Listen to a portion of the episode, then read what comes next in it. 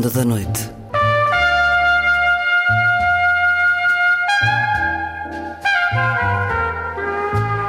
Com Luís Caetano.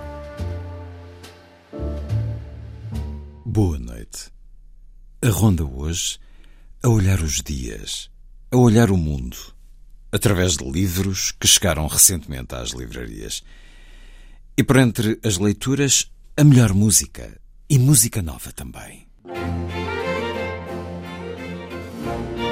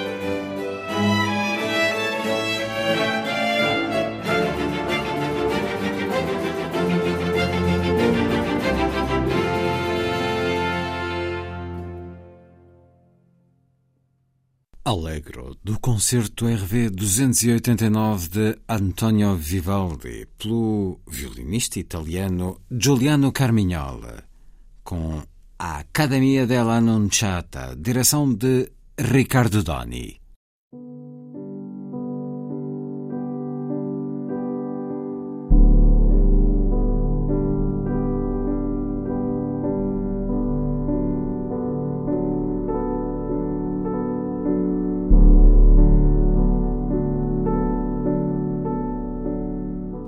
1972, durante uma expedição do prémio do Duque de Edimburgo, estávamos acampados algures no Gloucestershire, uns oito miúdos da escola secundária, quando ouvimos as notícias pela rádio. George Best tinha abandonado o futebol. Ele teria uns 26 anos. Eu tinha 14. Na altura ainda não bebíamos.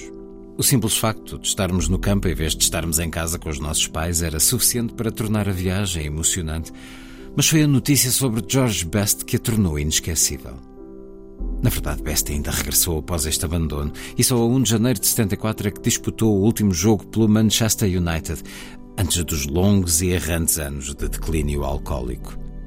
Não foi a primeira vez que ouvi falar do fim da carreira de alguém, mas foi a primeira vez que soube de alguém que deixou de fazer uma coisa que amava, aquilo que dava sentido à sua vida.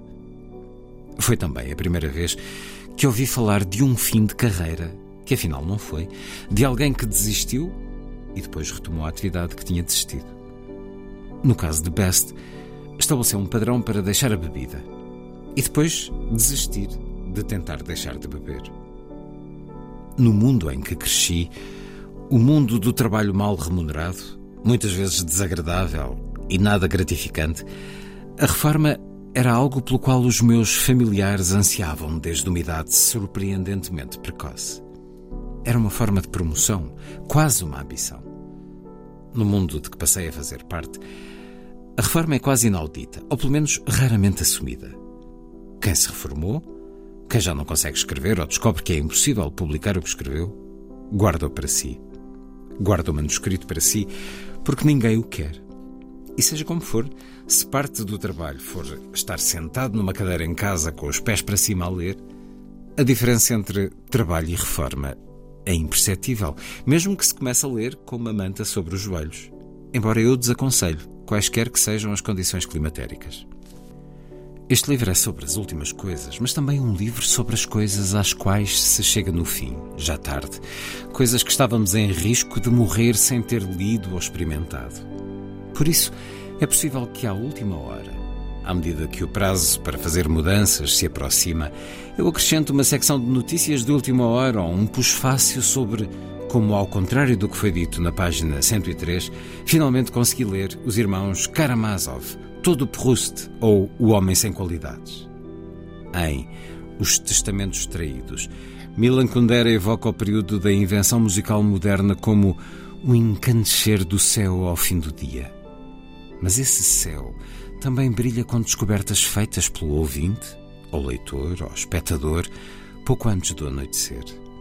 Não é apenas a capacidade de criar, a capacidade de apreciar também tem de ser alimentada, apoiada e celebrada, de modo que não se reduza e se defina pela aversão, indiferença ou hostilidade. O truque, que não é nenhum truque, é ser capaz de desfrutar do perverso contentamento cultural e ideológico expresso pelos velhos Kingsley e Larkin, enquanto se desenvolve uma imunidade simples e sem indignação a ele. Comemoremos então o facto de eu finalmente ter visto A Vida do Coronel Blimp, de Michael Powell e Emmerich Pressburger. Como é que eu nunca o tinha visto? O título deve ter-me desmoralizado pela expectativa de que fosse um filme blimpish, conservador e pomposo. A minha primeira experiência devia ter sido num cinema. Tenho vaga memória de projeções no Ritzy, em Brixton, a que não tentei assistir nos anos 80 quando o filme foi restaurado e reposto, mas eu e a minha mulher tivemos de o ver no meu computador durante o confinamento. Durante a primeira hora, houve uma tal profusão de acontecimentos que não fazíamos ideia do que estávamos a ver. Tinha a energia da comédia Screwball, com a correspondente independência feminina personificada pela primeira das três encantadoras encarnações de Deborah Carr. Às vezes parecia um musical, era engraçado, hipnotizante, louco, esplêndido. Mas logo desde o início, com os travelings de motos do exército e caminhões em manobras, tinha um ritmo tão forte que, mesmo quando parecia caótico e louco, nunca parecia descontrolado. Havia uma autoridade visual arrebatadora, mas com tão pouco tempo para decifrar a natureza dessa autoridade, seguimos-la, não cegamente, mas de olhos bem abertos, permitindo que ela nos arrebatasse. Foi um prazer. E depois, e não estou a dar nenhuma novidade, torna-se muito comovente. Em Londres, em novembro de 1939, Theo Kretschmar Schuldorf, o amigo alemão que Blimp conheceu em Berlim quase 40 anos antes, está a ser interrogado com agressividade acerca do seu estatuto de inimigo estrangeiro. Quando o seu pedido é rejeitado, ele dirige um longo solilóquio diretamente à Câmara, sobre os nazis e porque saiu da Alemanha para vir para a Inglaterra. Assim que ele acaba, o blimp fardado, que ele não vê há 20 anos, entra no gabinete improvisado e concorda em responsabilizar-se por ele com tudo o que tenho, senhor. E então a imagem dissolveu-se. Eu não estava a chorar, estava a soluçar. Este grande filme não precisa de mim para o elogiar, mas eu, sem dúvida, precisava dele. O incrível é eu ter sido capaz de andar ocupado com os meus afazeres, a viver a vidinha, com esta enorme lacuna em forma de blimp mesmo no meio. Durante este tempo todo fui uma pessoa incompleta. E se não o tivesse visto? Bem, nada teria acontecido, da mesma forma que nada acontece se não lermos Jane Austen ou não ouvirmos A Love Supreme. Mas de alguma forma, a nossa vida será definida por essas e outras lacunas. Algumas lacunas são fáceis de diagnosticar, como quando Nietzsche percebeu que a falta permanente de um amor humano, realmente estimulante e reparador, estava de certa forma a emperrar a sua vida, enquanto a presença desse amor anima a de Blimp. Os atletas geralmente falam sobre conseguirem competir a um nível elevado. O estranho acerca destas enormes lacunas culturais é que se consegue funcionar portanto, competir a um nível elevado de conhecimento e discernimento cultural, quando nos falta o que só mais tarde percebemos ser uma componente vital desse conhecimento. Eu devia ter visto Blimp anos antes, mas faz algum sentido, julgo eu, vê-lo numa idade próxima da idade do próprio Blimp no início e no fim do filme.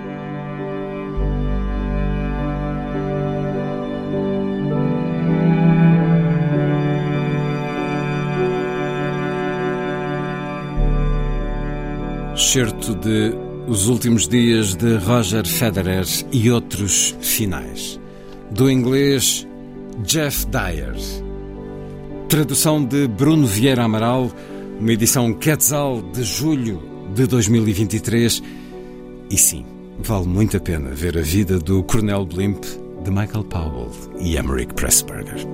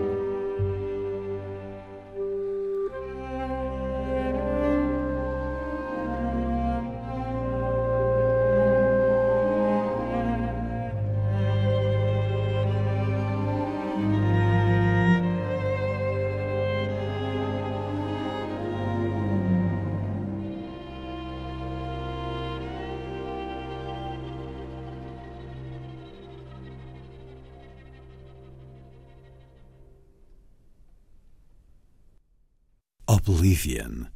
Astor Piazzolla, num arranjo para clarinete e orquestra, nas interpretações da clarinetista inglesa Sally Harrop, com a Orchestra of the Swan, direção de Daniele Rossina.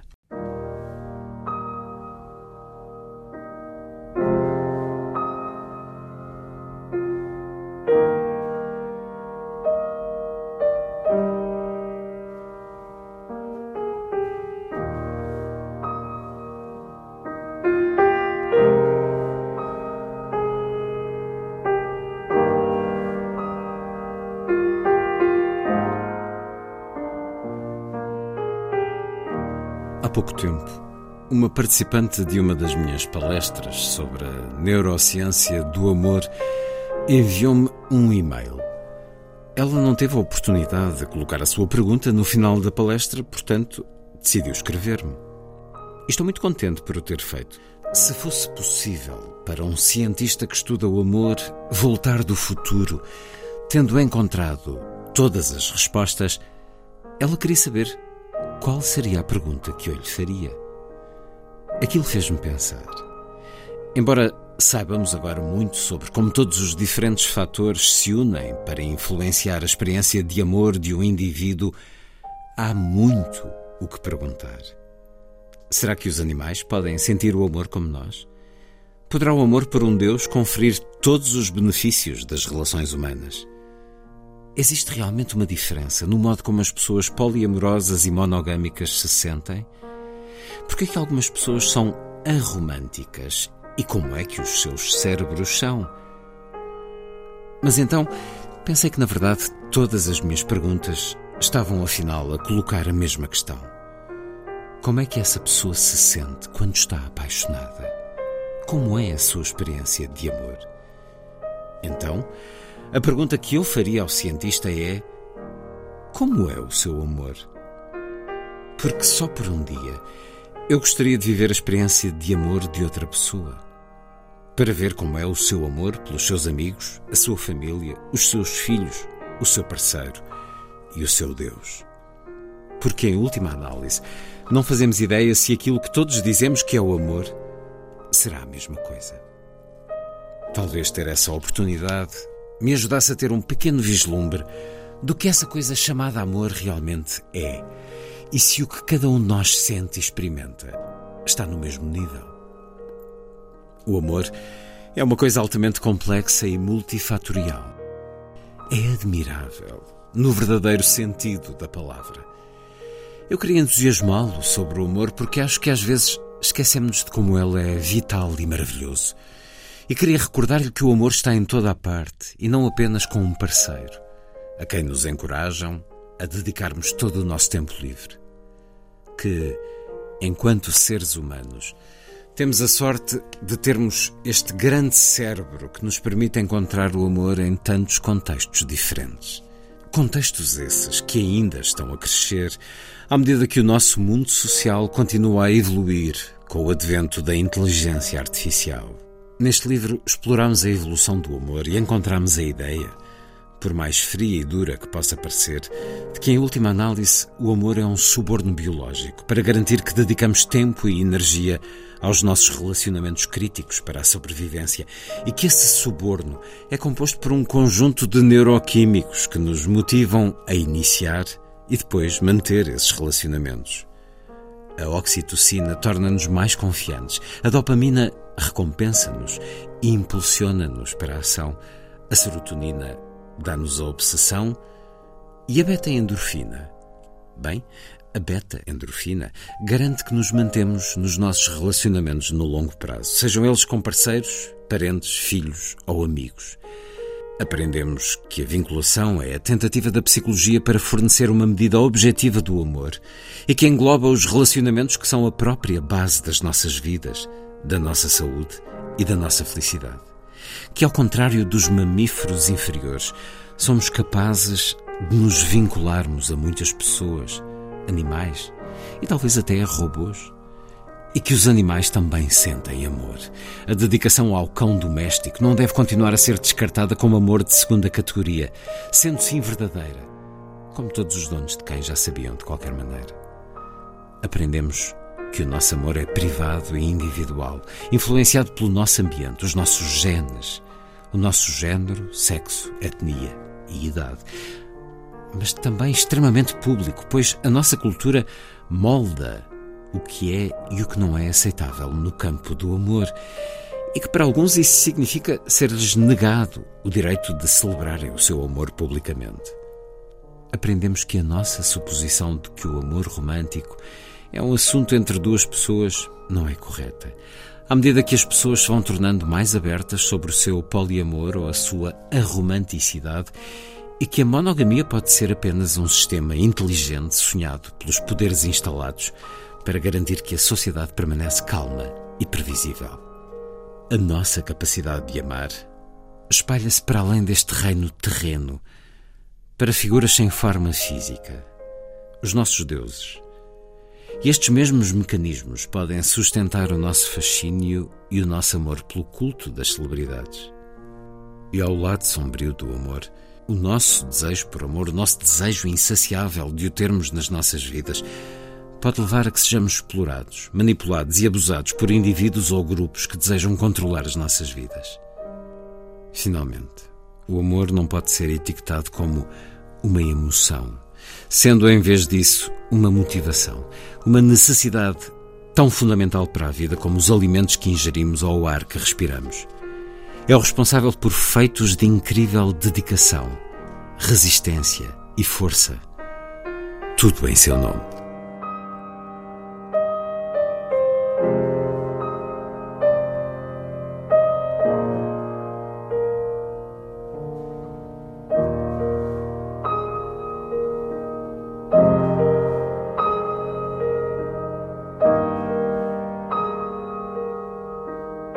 Excerto do livro Amamos Porquê?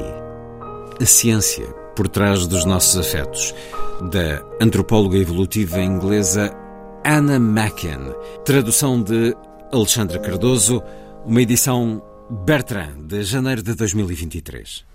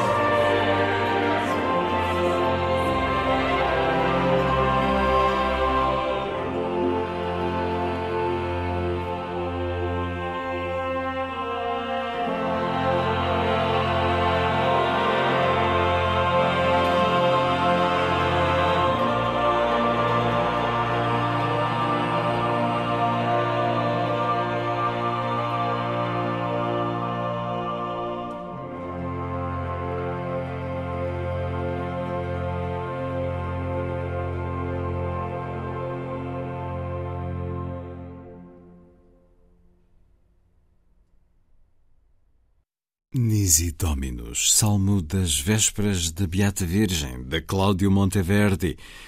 A interpretação do ensemble Pygmalion, cor e orquestra, orquestra em instrumentos da época, a direção do francês Raphaël Pichon. A seguir, entramos no diário de Patricia Highsmith.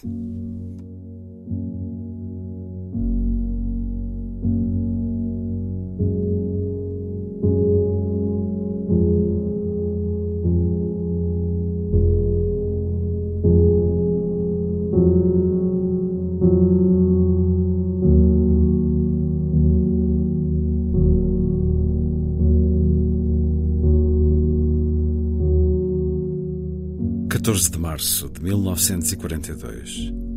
O Berger comentou que não há muitas histórias de amor no que escreve. 23 de março de 42. Percebi agora mesmo por que razão ter este diário é necessário para mim. Foi a única altura, durante uns poucos minutos, em que estive presente no dia de hoje. Acalma-me durante uns momentos, além de me ajudar a clarificar questões que, de outro modo, ficariam a pairar na minha cabeça. 5 de março de 43. Na sua maioria, as pessoas não são aquilo que se pode descrever como apaixonadas. A paixão exige um de dois fatores: completa tranquilidade, como a dos gregos ociosos no passado, ou verdadeiro sofrimento e infortúnio, suportados ou recordados nitidamente com compaixão e horror. 20 de março de 43. Há uma qualidade, detetável através de todas as eras da literatura, que só se manifesta quando o escritor está apaixonado. É a indizível doçura de que Shakespeare imbuiu as cenas de Romeu e Julieta, a inspiração do jovem poeta judeu do nosso tempo, que escreveu de forma simples e literal sobre os amplexos da sua amada. É uma qualidade masculina, porque surge do desejo masculino no amor, um desejo físico, mas mentalmente sublimado numa fonte de discurso desinibido. Quando lemos esses versos sem sentirmos amor, parecem disparatados e sentimentais. Achamos que se trata de um escritor fraco. Convém relê-los quando nós mesmos estivermos apaixonados e cada palavra tiver sentidos e efeitos próprios e subjetivos. 26 de junho de 48. Ponto de viragem. Fui com o Mark até ao lago e falámos durante bastante tempo sobre a homossexualidade. Ele é espantosamente tolerante e convenceu-me de que tenho de deixar de me sentir culpada por estes impulsos e sentimentos. Terei esquecido Gide? Terei sempre de tentar aperfeiçoar-me. Regressei com uma atitude bastante diferente. Sinto maior consideração por mim mesma. Abri-me um pouco ao mundo. 30 de junho de 48. Para vivermos, é essencial uma certa calma, uma pausa na ansiedade. Eu próprio nunca sinto isto sem acreditar na força de Deus, maior do que o homem e do que toda a força do universo. 2 de julho de 48. A atração dos bares. Podemos fazer deles o que quisermos, tal como podemos fazer de uma mulher o que quisermos. O espaço de um bar é um laboratório para o artista, um antro de ópio para o escapista, humanidade para o homem sozinho. E quem não se sente sozinho? 19 de abril de 49. Não acalmará alguma vez este anseio? Este desejo do inalcançável nunca enfraquecerá? Já rezei e lutei pela exaustão, pela purificação através da dor, pela extinção, por falta de combustível. Mas cada vez me parece mais que o combustível é a própria vida. 5 de novembro de 1951. Cansada. Hitchcock está interessado em material novo. Pagar-me a viagem para Londres, se eu tivesse boas ideias engenhosas para ele. 15 de novembro de 51. Viver sozinha. Absolutamente sozinha sem aborrecimento, nem solidão no sentido mais comum. Só que a tensão, o andamento e o ritmo se perdem, e isso basta. A vida torna-se uma vela frouxa. Pessoalmente, não devo estar entre os mais bem preparados para enganarem a loucura na solidão. Se temos de ser acometidos pela loucura na solidão, pensava que estaria. Talvez dê demasiada atenção aos pormenores. É tão forte como o amor pela liberdade e pelos espaços abertos para os que estão confinados. 26 de agosto de 52. A alma. Poetas, filósofos e teólogos passaram vidas inteiras a tentar descobrir o que é exatamente e onde se situa. É uma criação da imaginação humana. As pessoas imaginaram a alma como um homem imaginou o navio fantasma do holandês voador. De que serve procurá-la? 1 de julho de 54. A minha vida emocional é cega, sem fim direta e desesperada, como uma planta, esticando-se para uma luz, que por ser apenas refletida por um espelho, não lhe fará bem algum. 3 de julho de 54. Estou sempre apaixonada por pessoas que merecem ou não o amor de alguém, não necessariamente o meu, mas pergunto-me se amar será dar ou receber. Antes era claramente receber, porque precisava simplesmente da emoção, pelo menos. Agora que já cresci um pouco, é as duas coisas. O que retiro ou recebo não passa de uma sensação interna. Atualmente, não me dão nada. Dão-me menos, na verdade, do que receberia de qualquer amizade saudável. Por isso concluo, dando graças a Deus, que dar também faz parte do jogo. Agarro-me a isso agora, porque posso dar. Parece-me que os casos do passado, em que não fui capaz nem de dar nem de receber, assim o demonstram. Por exemplo, com a A capa com quem a situação se prolongou morbidamente e nas suas profundezas melancólicas, nada produziu a não ser a ideia para Strangers on a Train. 3 de julho de 54. Mantenho-me ativa, recorrendo a vários tipos de drogas. Livros, escritos e lidos, sonhos, esperanças, palavras cruzadas, o sentimentalismo das amizades, as amizades verdadeiras e a simples rotina. Se descontraísse e me tornasse humana, não suportaria a minha vida. Ainda assim, podia ter feito muitas coisas com esta vida. Mas preferi isto. Arrendar uma casa no Massachusetts no verão e estar sozinha a uma distância tentadora da rapariga com quem gostaria de viver, mas com quem nunca viverei. Podia ter feito muitas outras coisas neste verão. 28 de janeiro de 59. A minha vida é um desespero completo. Não serve nada dormir o suficiente, seguir um horário disciplinado, produzir diariamente uma dose de trabalho satisfatória e sentirmos contentes connosco mesmos de noite. A minha vida é um desespero. Está por um fio. Não quero disfarçar esta percepção através de uma rotina, como os militares disfarçam o facto de não valerem nada individualmente, apesar de terem o privilégio de pôr fim à vida humana. Neste momento estou envolvido em duas coisas cruciais uma ligação amorosa, aparentemente irresolúvel, e que, mais por fatores psicológicos do que pela importância da rapariga que ainda não conheço completamente, poderá durar a minha vida toda. E uma interrupção no trabalho que preciso imperativamente de fazer. Acabei de fazer 38 anos e de certeza que esta circunstância contribui para isso. Aproximo-me cada vez mais do fim, por isso tenho de aproveitar ao máximo o que resta. 31 de janeiro de 59. Viver sozinha. Há alturas em que passo longos minutos felizes só com a minha consciência. Coisa que raramente é possível quando se vive com alguém. Nunca é. 27 de abril de 59. Numa ligação amorosa, são os erros, as coisas ditas sem pensar, que tocam o coração e distinguem as pessoas umas das outras. No bom comportamento, no comportamento ortodoxo, Todas as pessoas são parecidas. Preste sempre atenção, fixando-os na memória, aos momentos em que ela está um pouco embriagada e zangada comigo ou não. Expressões assustadoras, ideias inacreditáveis e muitas vezes palavras de ternura que me fazem vir as lágrimas aos olhos quando as ouço e também mais tarde, quando as recordo. 29 de maio de 59. A ansiedade tornou-se habitual. O meu estado normal. Durante alguns dias vou ficar com os dois gatos que tão bem conheço, aos quais em breve se juntará um gato preto, até ao fim da sua vida. E, no entanto, sempre que olho para eles, sinto uma pequena pontada de apreensão.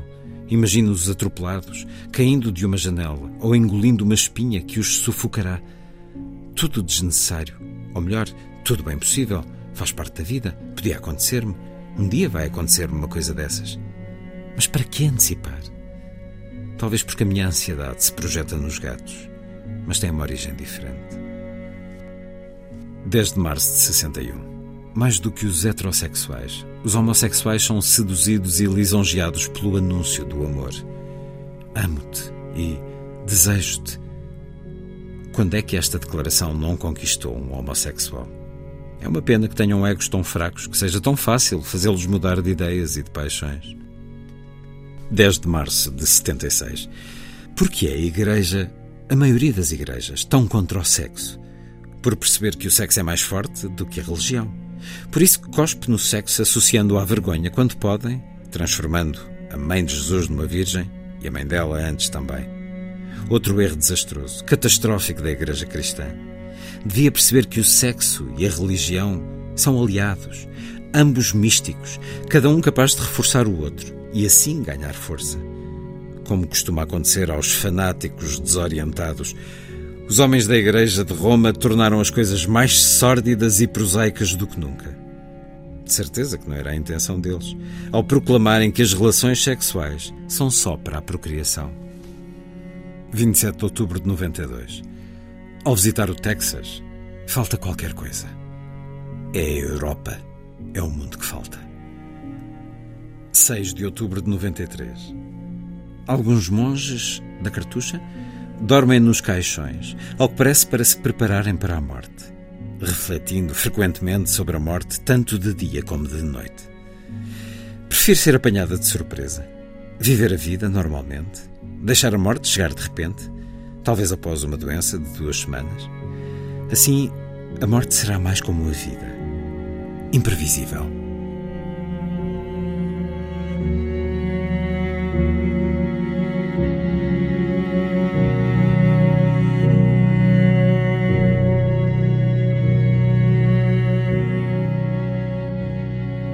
Entradas do monumental Diários e Cadernos de Patricia Highsmith edição de Ana von Planta, tradução de Alda Rodrigues, uma edição relógio d'água, de abril de 2023.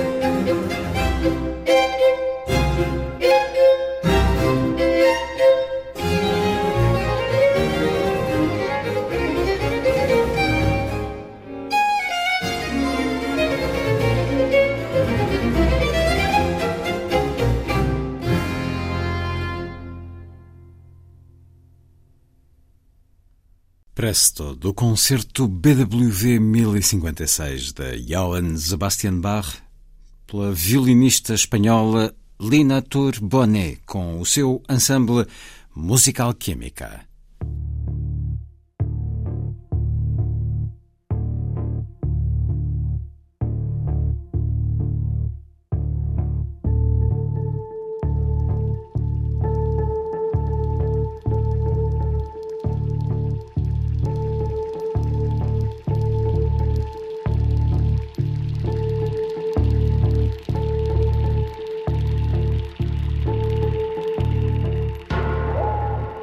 Somos constantemente monitorizados e avaliados, além de que recebemos feedback manipulado a toda a hora.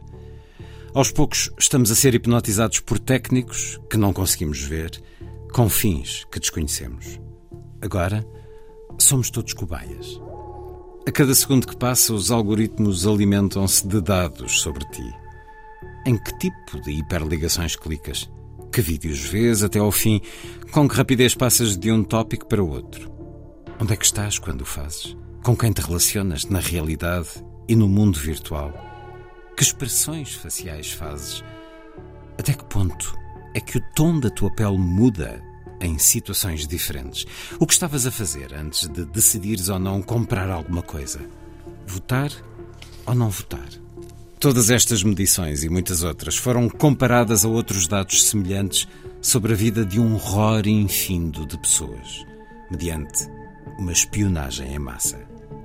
Os algoritmos correlacionam aquilo que fazes com aquilo que quase todas as outras pessoas fizeram. Na verdade, os algoritmos não te compreendem, mas os números têm poder, em especial se forem avultados. Se muitas pessoas que gostam dos mesmos alimentos que tu forem mais facilmente desencorajadas por imagens de um candidato com uma moldura cor-de-rosa em vez de azul, isso significa que provavelmente tu também o serás. E ninguém tem de saber porquê. As estatísticas são fiáveis. É possível que tenhas ouvido as confissões lamentosas dos fundadores de impérios de redes sociais, a que prefiro chamar impérios de modificação do comportamento. Sean Parker, o primeiro presidente do Facebook, disse: De vez em quando temos de dar ao utilizador uma pequena dose de dopamina, porque alguém gostou ou comentou uma fotografia, uma publicação ou qualquer coisa. Trata-se de um ciclo de feedback de validação social. Exatamente o tipo de coisa que um hacker como eu seria capaz de inventar, porque estamos a explorar uma vulnerabilidade da psicologia humana. Os inventores, criadores, eu, Mark Zuckerberg, Kevin Systrom do Instagram, essa gente toda, percebiam-no de forma consciente. E mesmo assim fizemos-lo. As redes mudam literalmente a nossa relação com a sociedade e uns com os outros. Provavelmente interferem na produtividade de formas estranhas. Só Deus sabe o que estarão a fazer ao cérebro dos nossos filhos.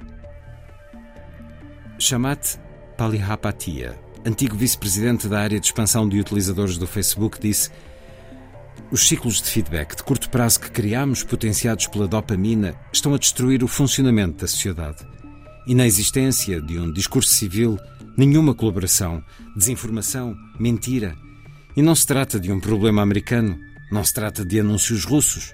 Estamos perante um problema global. Sinto-me terrivelmente culpado. Penso que bem lá no fundo todos sabíamos, embora fizéssemos de conta que provavelmente não haveria consequências perversas não intencionais. Creio que bem lá no fundo, mesmo no âmago, sabíamos que podia acontecer alguma coisa má. Por isso, na minha opinião, neste momento, estamos numa situação bastante complicada. Isto está a corroer os princípios nucleares da forma como as pessoas se comportam e se relacionam. E eu não tenho uma solução fácil. A minha solução foi simplesmente deixar de utilizar essas ferramentas. Há anos que não o faço. Mais vale tarde do que nunca. Muitos críticos, como eu, têm alertado para o facto de, já há algum tempo, estarem a acontecer coisas negativas. Mas ouvi-lo da boca dos próprios responsáveis é um avanço, um passo em frente.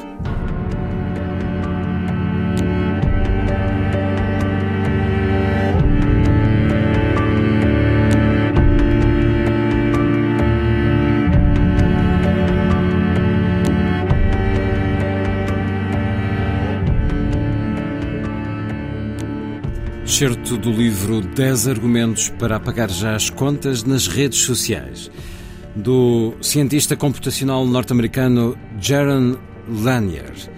Tradução de José Remelho. Uma edição Ideias de Ler de outubro de 2023.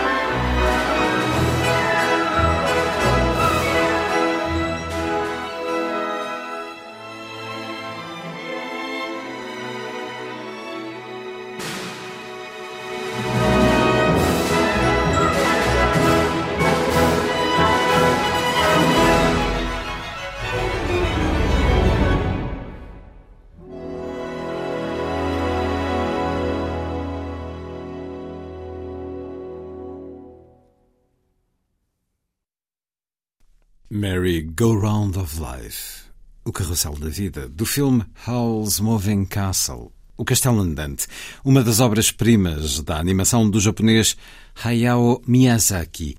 Filme de 2004, música do compositor de sempre de Miyazaki, Joe Isaishi, aqui à frente da Royal Philharmonic Orchestra. A ronda hoje. A olhar os dias, a olhar o mundo através de livros publicados recentemente e com música nova também.